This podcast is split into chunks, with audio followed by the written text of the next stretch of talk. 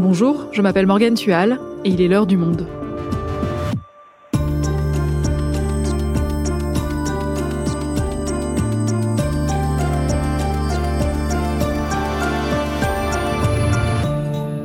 Aujourd'hui, plus de 3500 satellites Starlink, une entreprise d'Elon Musk, tournent autour de notre planète. Leur objectif, connecter à Internet les terriens qui ne l'étaient pas encore. Jusqu'à l'année dernière, ils préoccupaient surtout les géants des télécoms qui craignaient cette nouvelle concurrence, mais depuis l'attaque de la Russie contre l'Ukraine, tout a changé, car Starlink s'est révélé un atout inestimable pour Kiev. Alors comment fonctionne cette constellation de satellites? Pourquoi est-elle si utile aux Ukrainiens? Et comment réagissent les concurrents et les États? On en parle avec Alexandre Picard, il est journaliste au Monde et a co-signé une longue enquête consacrée à cette nouvelle bataille de l'espace. Starlink, les influents satellites d'Elon Musk, un épisode de Garance Munoz, réalisation Amandine Robillard.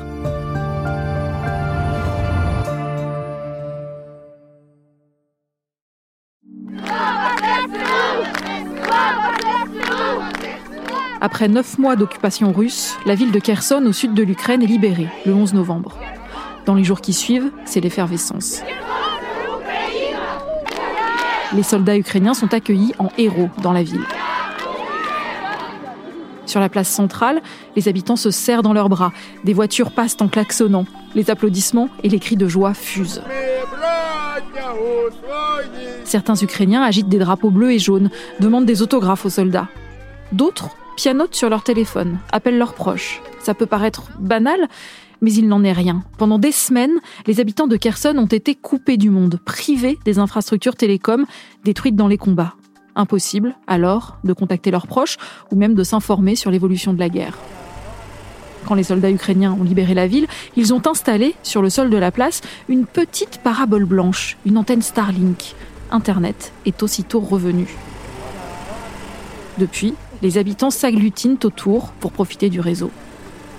Un couple est enlacé, ils ont la soixantaine et chacun une oreille collée au téléphone. Alexander et Valentina appellent leur fille.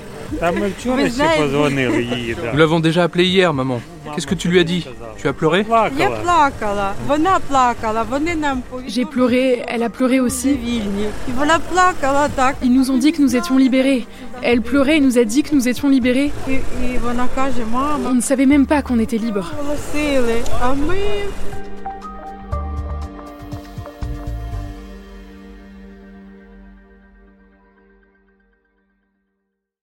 Alexandre, pour qu'on comprenne bien de quoi on parle, Starlink, c'est une multitude de satellites censés pouvoir connecter n'importe qui, n'importe où à Internet. Mais comment ça marche? Moi, aujourd'hui, si je veux me connecter à Internet, euh, avec mon ordinateur ou mon téléphone par exemple, je passe par un opérateur qui utilise un réseau terrestre. Qu'est-ce que ça changerait si j'avais un abonnement Starlink? Aujourd'hui, on passe par un réseau terrestre et ça suppose d'être proche d'une antenne. Et donc, plus on va s'éloigner euh, de la source du réseau, plus on aura soit pas de connexion du tout, soit une connexion mauvaise. Et c'est dans ces zones-là, donc des zones blanches, des zones mal desservies, que Starlink veut intervenir. Ils ont des milliers de petits satellites qui sont en orbite assez basse, c'est-à-dire à 550 km à peu près au-dessus de la Terre. Et euh, grâce à ce nouveau réseau, on promet de pouvoir se connecter n'importe où, même au milieu d'un désert ou à n'importe quel point du globe, même sur le, dans la mer par exemple. Il y a un tout petit détail toutefois, c'est que pour faire ça, il faut une antenne. C'est une espèce de, parabole qui ressemble un peu aux paraboles qu'on avait pour se connecter à la télé euh, et qu'on mettait sur le balcon. Et c'est une petite antenne qu'on peut mettre dans son jardin, euh, même euh, éventuellement sur un véhicule, dans un camion ou une voiture. Et grâce à ça, on a une connexion qui s'apparente à peu près à ce qui serait la fibre ou une bonne 4G. Mais avant Elon Musk, ça n'existait pas parce qu'on envoie quand même des satellites dans l'espace depuis des décennies. Si en fait l'idée d'une constellation de satellites qui permet de se connecter à Internet partout, il existe depuis assez longtemps, depuis les années 90. Il y avait des entreprises qui s'appelaient Télédésic, Iridium, et qui avaient déjà ce projet. Mais ça n'a absolument pas marché à l'époque parce qu'en fait c'était trop tôt, le débit était pas très bon et surtout ça coûtait beaucoup trop cher. Ce qui est drôle à noter, c'est qu'il y a même une filiation en fait entre ces anciens projets de première génération et les nouvelles constellations d'aujourd'hui. Par exemple, Greg Weiler, qui était un pionnier de ce genre de projet, c'est lui qui en 2014, après avoir raté un premier projet, a proposé d'en relancer un autre qui s'appelait OneWeb à Elon Musk. Il a proposé ça et bon, Elon Musk n'a pas dit oui sur le moment, mais il a lancé l'année suivante Starlink, son propre projet de constellation exactement sur le même modèle. Et alors pourquoi Elon Musk décide-t-il de se lancer dans ce secteur? Pour lui, ça s'inscrit dans un projet beaucoup plus large qui est une course à l'espace. Dès 2002, extrêmement tôt, il a créé une entreprise qui s'appelle SpaceX. Et dans ce cadre, il a réussi quelque chose que personne d'autre n'avait réussi avant, c'est de créer des fusées réutilisables. On peut les lancer et ensuite les réutiliser. Et du coup, elles coûtent beaucoup moins cher. Ça s'appelle notamment les Falcon 9. Donc, lui, pour lui, son projet général, c'est de conquérir l'espace et même d'aller jusque sur Mars et même de faire de l'homme ou de, des humains une espèce interplanétaire. Voilà. Sur le papier, c'est ça qu'il martèle depuis 20 euh, ans quand on interroge les gens de SpaceX et l'entourage d'Elon Musk sur pourquoi faire Starlink, la première raison qu'ils donnent, c'est que ça s'inscrit dans le projet. Justement, si on va sur Mars, imaginons qu'on s'y installe avec des colonies, etc., il faudra bien communiquer et avoir de l'Internet. Et il y a une autre raison, en fait, qui est, elle, beaucoup plus financière et économique, c'est que dès le début du projet Starlink, on voit, grâce à des documents internes qui ont été publiés par le Wall Street Journal, qu'en fait, c'est la plus grosse source de revenus potentiels de l'entreprise. Ils espèrent gagner avec cette connexion Internet beaucoup plus d'argent qu'avec les lanceurs et les créations de fusées.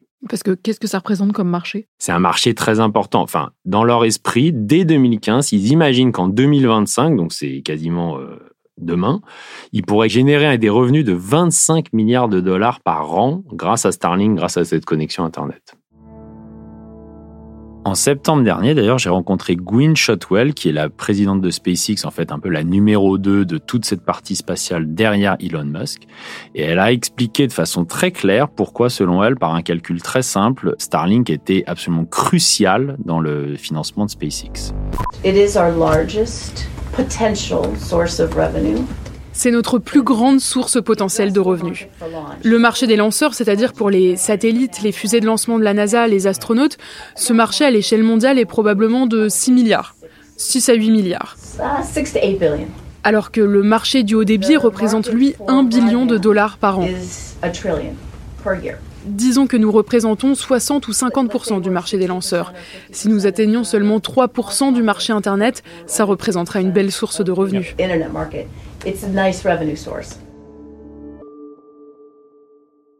Et Starlink a beaucoup d'utilisateurs aujourd'hui? Ils en revendiquent 700 000 et ils disent qu'ils en ont autant, donc 700 000 de plus en liste d'attente. Et donc, ça, c'est dans le monde entier. Et en France, ils en auraient déjà plus de 10 000. Et alors, quel est leur profil?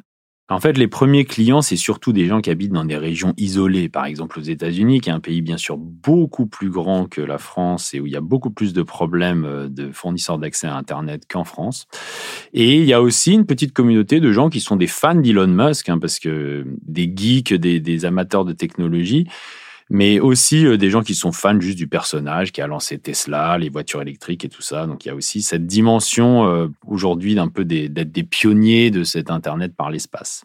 Et ça concerne surtout les particuliers ou est-ce qu'il y a d'autres usages qui peuvent être envisagés? Non, en fait, il y a plusieurs marchés potentiels. Donc le marché principal, c'est le marché des transports, puisque Starlink et les autres constellations parient sur le fait que les voitures, les trains, les bateaux, Demain, même le fret et les containers, tout ça sera connecté demain. Et il y a un dernier marché que les constellations regardent de très près parce qu'il y a pas mal d'argent, euh, des contrats publics à décrocher. C'est les marchés militaires et des gouvernements en général. Et ça, bien sûr, on s'en est rendu compte d'autant plus avec la guerre en Ukraine, puisque Starlink a, a, fait une sorte de démonstration in vivo du fait qu'il pouvait être tout à fait utile dans un cas d'un conflit.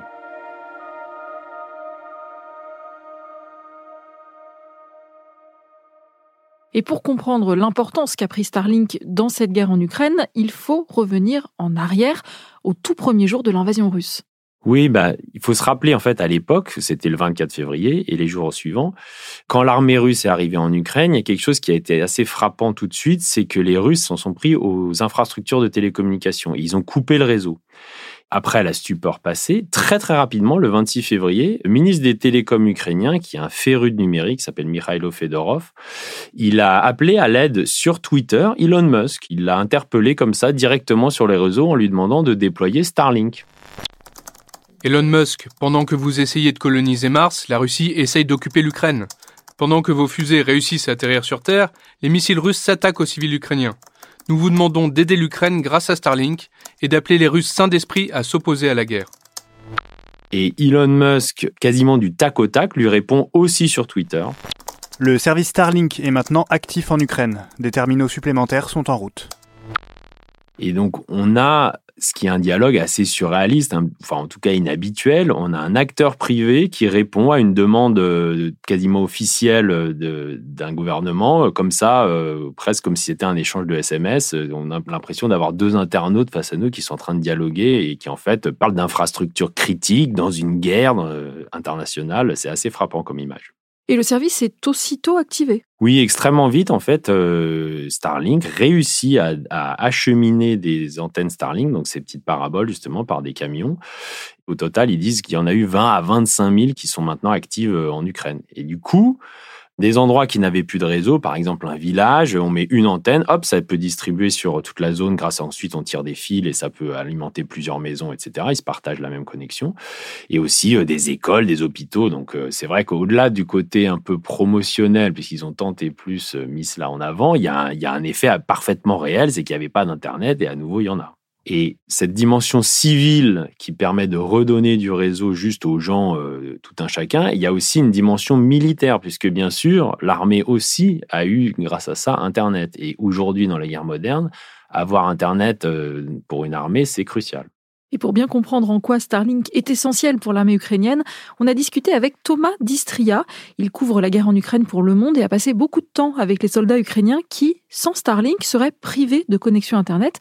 Il nous a raconté comment il l'utilise. Bah alors les Starlink c'est très impressionnant et en fait c'est assez crucial dans ce qui fait l'efficacité de cette armée ukrainienne, dans la coordination entre les différentes unités, entre l'artillerie, entre les drones, et entre le poste de commande qui va être installé dans une ville un petit, peu à l'écart. En fait, là, je parle de mon expérience à Barmouth, par exemple. Toute la zone de Barmouth et tout le ciel de Barmouth est quadrillé de drones et dont les images sont directement retransmises à un poste de commande. Et tous ces gens-là, qui font voler des drones dans le ciel de Barmouth, sont équipés d'antennes Starlink. Donc c'est assez crucial en fait. Ça permet aux postes de commande et aux gens qui sont ensuite en lien avec l'artillerie, d'en direct, observer les résultats de leur euh, tir d'artillerie et euh, les mouvements de troupes euh, russes dans la zone de Barmouth. Starlink, c'est aussi quelque chose, à mon avis, de dans la relation entre les militaires et les civils, quelque chose d'assez important. Par exemple, je me souviens d'avoir visité, d'avoir passé du temps dans une dans une base dans laquelle ces soldats avaient une antenne justement euh, Starlink. Et ce qui était assez intéressant, c'est qu'en fait, ceux qui n'étaient pas dans les tranchées, ceux qui n'étaient pas occupés justement à faire voler leurs drones, pouvaient aller sur leur téléphone, parler avec leur famille, leur envoyer des messages, avoir des conversations, puis pour certains même jouer à des jeux vidéo, regarder des séries. Donc en fait, c'est se tenir au courant de ce qui se passe dans le monde. D'ailleurs, ils ont des tonnes de questions et sur l'actualité internationale, sur euh, le soutien euh, de tel pays par la communauté internationale, enfin par les pays occidentaux.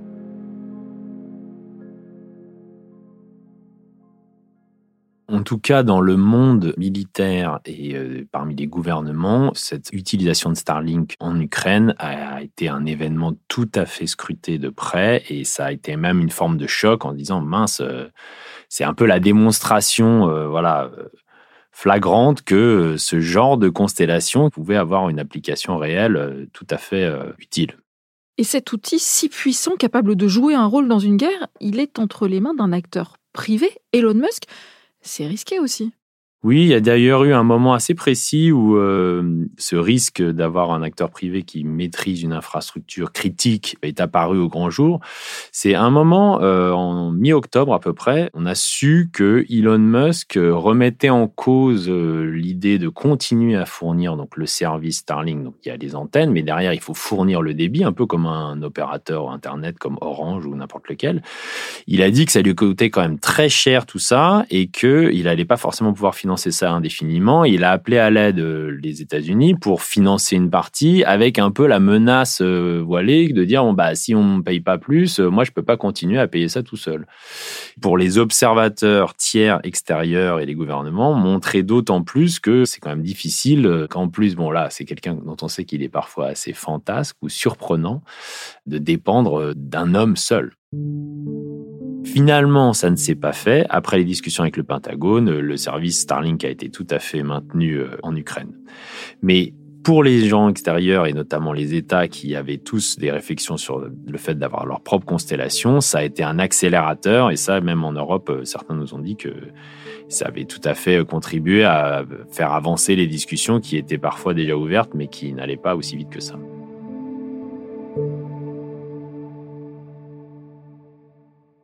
Et parmi les États qui s'intéressent aux constellations de satellites, il y a la Chine. Comment est-ce qu'elle voit Starlink? En fait, vu de Chine, euh, Starlink n'est pas du tout une bonne chose. Ça suscite pas mal d'inquiétudes, notamment de façon très précise. Elon Musk a dit que euh, le gouvernement chinois lui avait demandé de ne pas déployer Starlink dans le pays. J'ai discuté avec un enseignant-chercheur en géopolitique des technologies qui s'appelle Julien Nossetti, et pour lui, la raison, c'est que la Chine veut contrôler Internet, bien sûr, et contrôler l'information. Et donc Starlink pourrait être vu comme un élément tout à fait perturbateur, incontrôlé d'accès à Internet dans le pays. Et si on veut une illustration de l'enjeu, on peut se poser la question de ce qui se passerait si Pékin envahissait Taïwan, qui est bien sûr le, point le plus chaud euh, là-bas. Que ferait Elon Musk? Est-ce qu'il aiderait Taïwan comme il l'a fait avec l'Ukraine, avec ses paraboles pour permettre aux Taïwanais de se connecter à Internet? Ou est-ce que au contraire, il essaierait de préserver ses intérêts en Chine, puisqu'en fait, euh, il a des usines Tesla pour fabriquer des voitures électriques donc en Chine? Et aussi, il y vend énormément de voitures. Donc, on voit bien que c'est un enjeu très sensible, à la fois pour Pékin, bien sûr, et aussi pour lui. Et en réponse à Starlink, la Chine veut développer sa propre constellation et prévoit d'envoyer 13 000 satellites dans l'espace. Quelle stratégie adoptent les autres pays du monde? Qu'en fait, ça devient un enjeu de souveraineté, vu que les États-Unis, via Starlink, euh, sont un peu les leaders incontestés.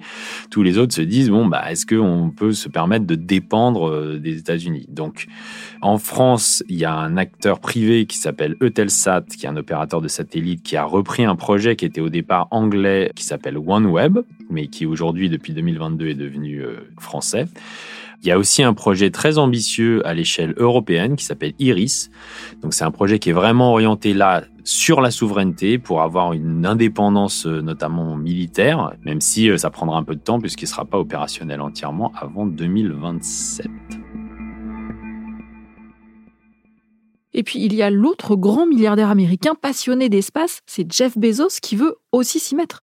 Oui, avec Amazon, Jeff Bezos a lancé donc assez tôt aussi Kuiper. C'est un projet aussi qui est très ambitieux, qui veut aller jusqu'à 3500 satellites euh, en l'air. C'est quand même, euh, même s'il a beaucoup de retard, un projet important parce que derrière, il y a aussi toute la puissance d'Amazon qui, dans les services aux entreprises, est numéro un mondial et donc ils peuvent potentiellement avoir pas mal d'atouts aussi dans le développement plus tard.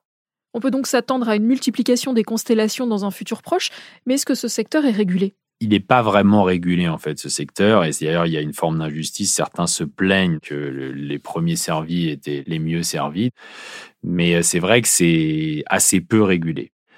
Il y a un traité de 1967 qui sanctifie un peu l'espace comme un domaine où les gens ne doivent pas intervenir euh, mais ça n'a pas vraiment une valeur légale euh, dans tous les pays et c'est surtout un peu sous l'angle militaire.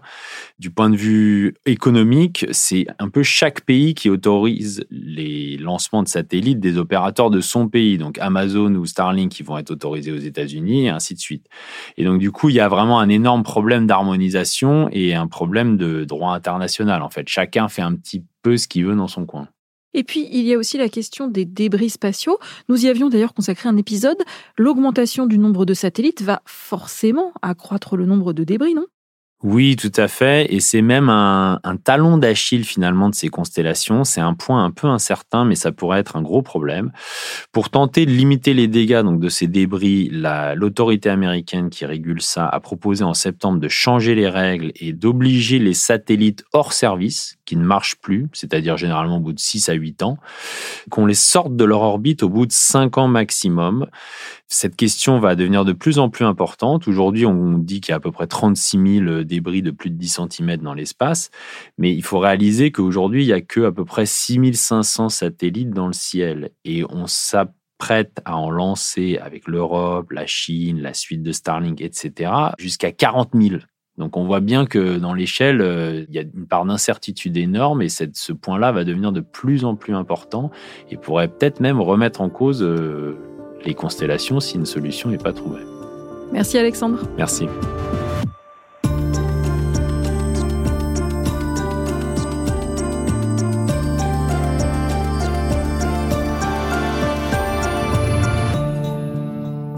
Si vous voulez en savoir plus sur le sujet, vous pouvez aller consulter toute la série La course aux étoiles, co-signée par Alexandre Picard, en vous abonnant sur notre site lemonde.fr. Vous pouvez aussi écouter notre épisode consacré au milliardaire Elon Musk a-t-il trop de pouvoir? On vous met le lien dans la description de l'épisode. C'est la fin de l'heure du monde, le podcast quotidien d'actualité proposé par le journal Le Monde et Spotify. Pour ne rater aucun épisode, vous pouvez vous abonner gratuitement au podcast sur Spotify ou nous retrouver chaque jour sur le site et l'application lemonde.fr. Si vous avez des remarques, des suggestions ou des critiques, n'hésitez pas à nous envoyer un email à l'heure du monde. L'heure du monde est publiée tous les matins du lundi au vendredi. On se retrouve donc très vite. À bientôt.